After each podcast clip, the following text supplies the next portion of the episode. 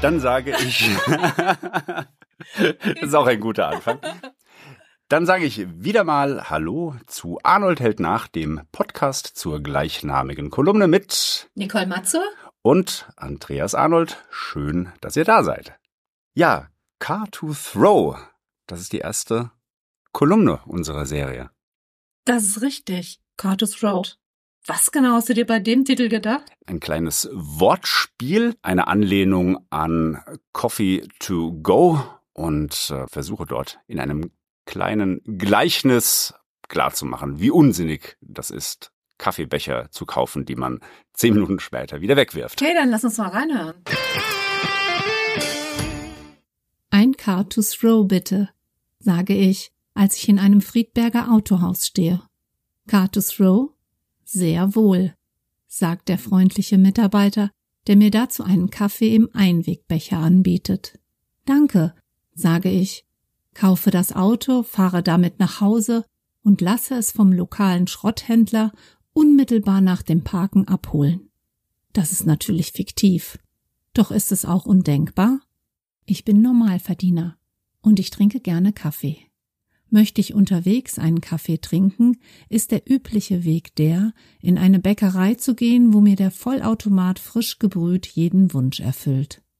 Unser Bruttojahresgehalt lag letztes Jahr bei 41.000 Euro im Schnitt, während der Becher für meinen Kaffee unterwegs circa 4 Cent kostet, bei einem Coffee to go pro Arbeitstag 88 Cent im Monat. Lächerlich? Vielleicht nur eine Frage der Relation. 7,6 Millionen Euro verdiente beispielsweise der Daimler-Chef im letzten Jahr. Sicherlich trinkt er auch unterwegs mal einen Kaffee. Doch was wäre, wenn er mit Autos ebenso umginge wie mit Kaffeebechern? Er könnte es sich zumindest leisten. Unglaublich? Stimmt. Doch sich zu jedem Geburtstag einem Bajaj Cute zu kaufen, das ist das günstigste Auto der Welt, sozusagen das Automobilpendant eines Pappbechers, um ihn nach dem Parken wegzuwerfen, kostete ihn in Relation ebenso lächerlich wenig wie uns Normalverdiener die Menge monatlicher Einmalbecher. Es gäbe vermutlich einen Aufschrei, würde bekannt, dass er sich regelmäßig einen Car to Throw gönnte, selbst unter Mercedes-Fahrern. Natürlich käme kein Top-Manager auf diese Idee, doch, so absurd sie uns allen auch erscheinen mag, relativ gesehen ist sie nicht weniger undenkbar, wie täglich Kaffeebecher wegzuwerfen. Der Aufschrei bei dem astronomischen bundesweiten Verbrauch von Coffee-to-go-Bechern ist derzeit noch leise. Die täglich in Deutschland weggeworfene Becherzahl entspricht übrigens zufälligerweise dem oben genannten Managergehalt in Euro. Und das, obwohl die ökologischen Kosten pro Becher weit höher liegen als bei vier Cent. Nicht eingerechnet sind beispielsweise die klimatischen Folgen der CO2-Emissionen bei Herstellung und Entsorgung und die Ressourcenverluste, da die Becher in der Regel im öffentlichen Restmüll landen und verbrannt statt recycelt werden. Die Kosten sind kaum bezifferbar. Doch augenscheinlich sind sie so viel höher, dass es sich ein Top-Manager vermutlich sogar leisten könnte, einen Mercedes-Benz nach der ersten Fahrt wegzuwerfen. Einen kleinen zumindest. Auch Bioplastik-Recyclingbecher anzubieten hilft nichts. Denn zur Herstellung des Bioplastik, der Innenbeschichtung und des Deckels wird Mais verwandt, dessen Anbau weitere Umweltkosten mit sich bringt beispielsweise durch die zusätzliche Einbringung von Dünge und Pflanzenschutzmitteln in die Natur und durch den Landraub zur Neugewinnung von Anbauflächen. Ganz davon abgesehen, dass ein Nahrungsmittel für einen Wegwerfartikel mit 15 Minuten Nutzungszeit verschwendet wird.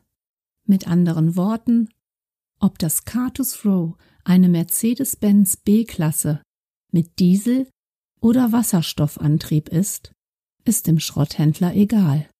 Natürlich würde der Daimler-Chef nie einen Mercedes wegwerfen und hoffentlich auch keinen Bajaj Cute. Doch sollte die Fiktion eines Tages Realität werden, habe ich einen Vorschlag.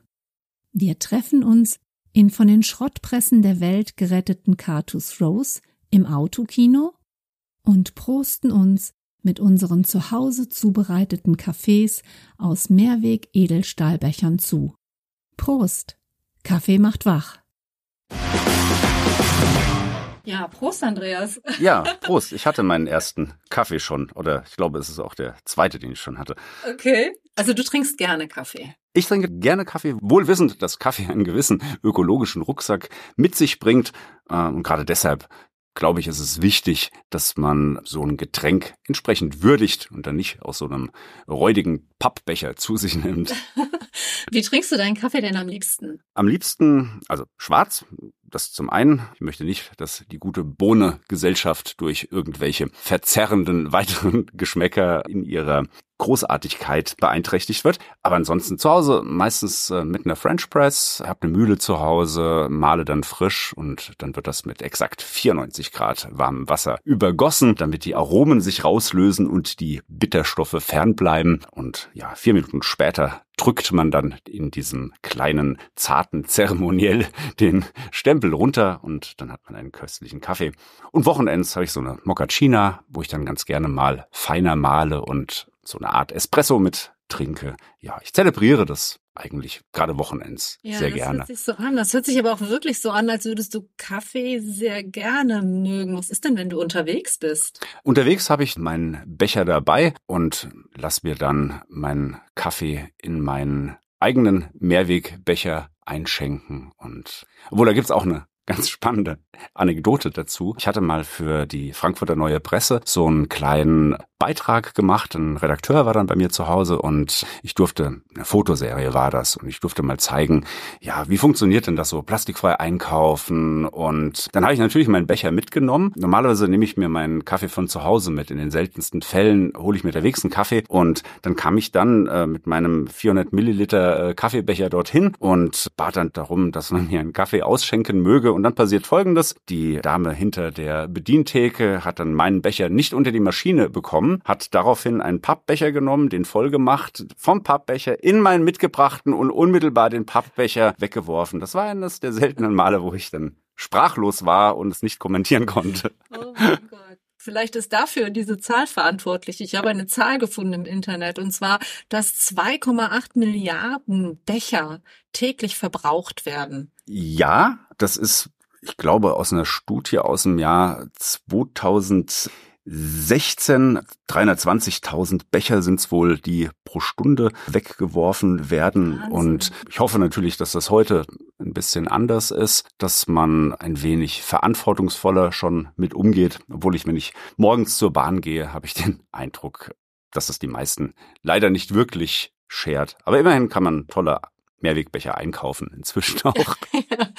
Und wie kam es zu diesem Gleichnis, was wir ja in der Kolumne gehört haben? Ja, ich versuche das mit Gleichnissen immer äh, transparent zu machen. So, so eine gängige Sache, um etwas zu veranschaulichen, ist ja etwas in Fußballfelder umzurechnen. Wie viel Regenwald wird pro Minute abgeholzt und dann hast du eine Zahl X äh, Fußballfelder und äh, das macht's dann erst anschaulich, weil wie groß ein Fußballfeld ist, instinktiv weiß man halt, weil es in jedem Ort ein Fußballfeld gibt und dass ich Becher auf Fußballfeldern nicht so einfach umrechnen lassen, glaube ich, habe ich mal ein völlig originelles Gleichnis, wie das eben gehörte, gesucht. Okay, also hast es nicht ausgerechnet, wie viel Becher auf so ein. Tatsächlich, Nicole, habe ich extra für diese Folge ausgerechnet, ähm, wie viel das sind. Und zwar werfen wir alle dreieinhalb Stunden die Fläche eines Fußballfeldes an Einwegbechern weg. Das ist trotzdem viel, finde ich. Sehr viel. Also, ja, ich finde das ganz, ganz, ganz ordentlich. Aber die spannende Frage ist ja, wir sind ja zu zweit in diesem Podcast. Wie hältst du es denn mit Kaffee? Trinkst du gerne Kaffee? Wie trinkst du deinen Kaffee? Äh, wie trinkst du deinen Kaffee unterwegs? Was machst du denn? Oh oh. Oh oh. Ich bin nicht sicher, ob du es wirklich hören möchtest. Äh, Ich bin auf alles gefasst. Also es fängt schon damit an, dass ich meinen Kaffee nicht schwarz trinke, sondern Halbkaffee, halbpflanzlichen Drink. Also das heißt, Okay. ähm, naja, ich weiß gar nicht, ob ich überhaupt als Kaffeetrinker zähle. Das bin ich noch bereit zu vergeben. Meine Freundin trinkt ja auch mit äh, Milch. Also, das ist in Ordnung. Okay. Ja, und dann ähm, trinke ich nur morgens eine Tasse und nachmittags eine Tasse und jeweils aus einer Senseo-Maschine, weil dieses, dieses, dieses angedeutete Würgegeräusch hat man jetzt nicht ähm, gemerkt. Ich mag das wirklich sehr gerne, weil äh, für mich ist es dann nicht so intensiv. Und vor allen Dingen mag ich diese Pads, die nämlich dann schön auf dem Kompost landen können. Ne? Also es ist nicht, nicht diese in Plastik gefüllten ähm, Kaffeepads, sondern die kann man auf den Kompost werfen. Und für mich ist er damit optimal. Und unterwegs trinke ich gar keinen Kaffee. Okay. Also insofern. Ähm, ja, da hat mir tatsächlich noch keiner ähm, so richtig geschmeckt. Also ich hatte ganz früher auch so eine ähm, Senseo gehabt und habe mir dann häufig zwei Stück reingemacht, damit es ordentlich kräftig ist. Aber dann kam immer so eine bittere Note dazu und das mag ich halt überhaupt nicht. Deshalb brühe ich meinen Kaffee oder übergieße ihn. Würde man mich jetzt auch wieder korrigieren. Kaffee brüht man nicht äh, auf. Ich glaube, Tee brüht man auf. Kaffee setzt sich nur. Keine Ahnung. Ich bin da auch nicht so nerdig, wie ich manchmal tue. Jedenfalls ist mir das häufig zu bitter einfach und ich mag so das pure Aroma und ähm, ja, deshalb ist das nicht so nicht so hundertprozentig was. Und was machst du unterwegs? Ich habe eine Flasche Wasser dabei oder einen Tee. Also ja, wie heute auch ja, beim, beim Podcast. Wir sitzen hier, wir haben beide äh, Thermoskannen ähm, nebeneinander stehen. Also wir, wir erfüllen das, das Klischee einer Bauarbeiterbude, glaube ich, so ein bisschen. Tee ist so ein typisches Podcaster-Ding. Ingwer-Tee, den mag ich total gerne. Ja, ja, ja. ja definitiv. Bei mir ist auch Tee drin. Ähm, ich habe einen weißen Tee mit Hibiskusblüte gemischt. Also man merkt, Ingwer, Hibiskusblüte. Es ist auch ein grüner Block, offensichtlich. Eigentlich ist es ja ein wahnwitziges Gleichnis, was du da aufgestellt hast. Findest du, das gilt heute tatsächlich noch? Auch da habe ich natürlich mal geschaut. Der Kaffee ist teurer geworden, 14 Prozent. Ich müsste das jetzt alles nochmal neu ausrechnen, aber der Kaffee ist teurer geworden seitdem, 14 Prozent. Selbst dieser Bejash Cute, du merkst, ich habe jetzt inzwischen äh, nach sechs, sieben Jahren mal recherchiert, wie man es tatsächlich ausspricht. Es ist wohl der Bejash Cute. Auch der kostet das Doppelte. Und jetzt, Nicole, halte ich fest, im Gegensatz zum damaligen Mercedes-Chef verdient der heutige eine halbe Million weniger. es wäre ein komplett anderes Gleichnis. Es wäre traurig. Es sind, glaube ich, nur noch 7,1 Millionen, die der arme Kerl verdient. Er könnte gar nicht einmal im Monat so ein Auto mehr wegwerfen. Es würde gar nicht funktionieren. Mir rollt ein Tränchen tatsächlich die Wange herunter gerade. Schade.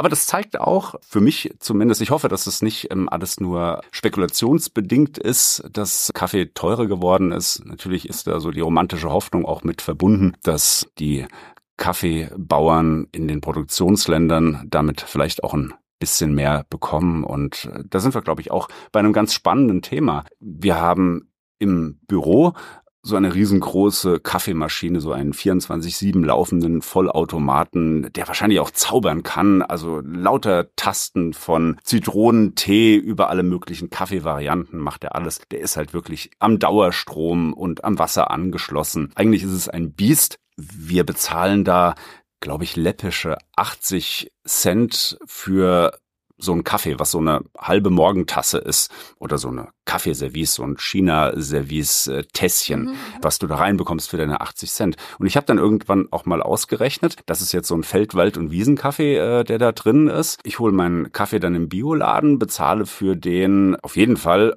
ordentlich viel mehr und tatsächlich war meiner dann mit der French Press zubereitet, trotzdem nur bei einem Fünftel des Preises, obwohl sich 80 Cent für einen Kaffee jetzt nicht wirklich viel anhört und damit ist ja immer noch nicht der Strom einberechnet, weil das sind ja wirklich so reine Verbrauchskosten, die für den Kaffee und Wartung und sowas anstehen. Und das finde ich eigentlich faszinierend, wenn man jetzt mal überlegt, da ist man bereit, 80 Cent für so einen Kaffee, der zumindest mir überhaupt nicht schmeckt. Den trinkt man eher so, weil man wach werden will, so aus medizinischen Erwägungen und nicht aus Geschmacksgründen. Aber da ist man bereit, das Fünffache dessen zu bezahlen, was er selbst fair gehandelt und in Bioqualität, wenn man es nicht aus dieser Maschine hätte, aufwenden müsste. Und jetzt, wenn ich mir dann vorstelle, was passiert dann, wenn man sagt, hey, wir zahlen diese 80 Cent grundsätzlich, was das bewirken würde in den Herkunftsländern, was für Bildungschancen das eröffnen würde, was für Chancen aus der Armut rauszukommen das eröffnen würde,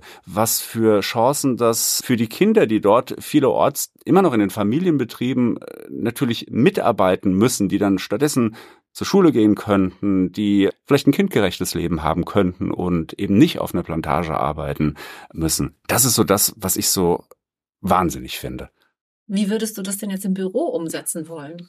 Ich glaube, wir haben inzwischen drei oder vier French Presses, die sich so etabliert haben und dort, wo ich meinen Kaffee bestelle, fair gehandelt und auch in Bioqualität bestellen wir mindestens drei Leute aus dem Büro bestellen regelmäßig mit. Also ähm, ich korrumpiere das 24-7 Kaffeevollautomatensystem ein bisschen. Ja, ich cool. unterwandere. Ja, wobei ich denke schon, ihr könnt jetzt nicht da alle plötzlich Kaffee kochen. Also es ist ja auch ein Zeitfaktor.